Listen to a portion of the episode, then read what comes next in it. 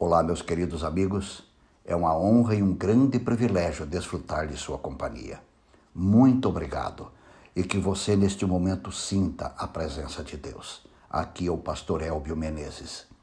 O tema que quero chamar a sua atenção é um dos mais sensíveis e com muita humildade desejo levar você a algumas reflexões. Ouça o que Jesus disse: Ninguém pode servir a dois senhores, pois odiará um e amará outro, ou se dedicará a um e desprezará a outro. Você não pode servir a Deus e ao dinheiro.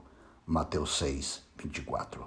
Quase metade das parábolas que Jesus contou, se você fizer uma pesquisa, falam sobre dinheiro. E a pergunta que todos temos que fazer é a seguinte: por que Jesus falou tanto em dinheiro e bens? Se Jesus falou muito sobre esse tema, é porque ele é importante e, ao mesmo tempo, difícil de se relacionar corretamente com ele. O dinheiro não é neutro, ele exerce uma influência, faz promessas e exigências, chegando ao ponto de escravizar muitas pessoas. Jesus personifica o dinheiro, dá a ele um nome e o classifica como uma possível divindade e que exige veneração e adoração. Preciso fazer uma pergunta a você nesse momento. Como é a tua relação com o dinheiro, seja ele muito ou pouco?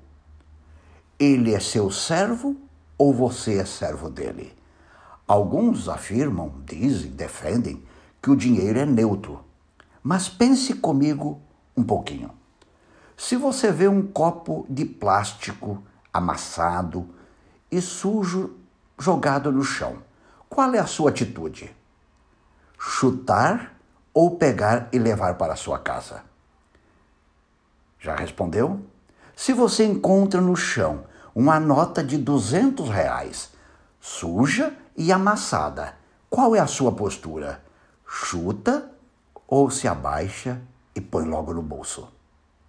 Já respondeu? Bem, eu creio que são perguntas fáceis de responder. Eu creio que todos pensaram mais ou menos assim: que o copo plástico nós chutaremos e jogaremos fora do nosso caminho. Mas a nota de 200 reais, todos levaremos para a nossa casa, independente de estar amassada e suja. Portanto, neutro é o copo plástico que ninguém é atraído por ele. Mas com o dinheiro, ninguém passa desapercebido por ele. O dinheiro é assim, funciona quase como um ser vivo.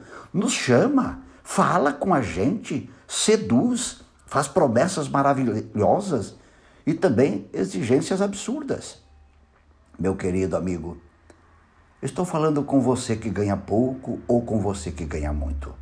Não importa o quanto de dinheiro você tem que administrar na semana ou no mês. Todos nós somos desafiados por Jesus a termos uma postura correta com o dinheiro. Como posso adorar o dinheiro? Uma das formas é quando o dinheiro existe apenas para satisfazer os meus desejos e necessidades. E se sobrar, então dedico alguma coisa para Deus e para o meu semelhante. Meu querido amigo, minha querida amiga, quando você usa o dinheiro de forma egoísta, ele acabou de se tornar um Deus para você. E uma das marcas deste Deus é escravizar os seus adoradores. Lembre-se, só podemos vencer esta tentação com a ajuda do nosso Pai Celestial. Portanto, ore comigo neste momento. Pai querido, Ajuda-me a ter um relacionamento correto com o dinheiro e que nunca venha a usá-lo de forma egoísta. Livra-me deste pecado, pois te peço no nome de Jesus. Amém. A maneira como Jesus nos ensina a controlar o poder do dinheiro é reconhecendo que existe apenas um único e digno Senhor, Deus, o nosso Pai. Pense nisso e um grande abraço.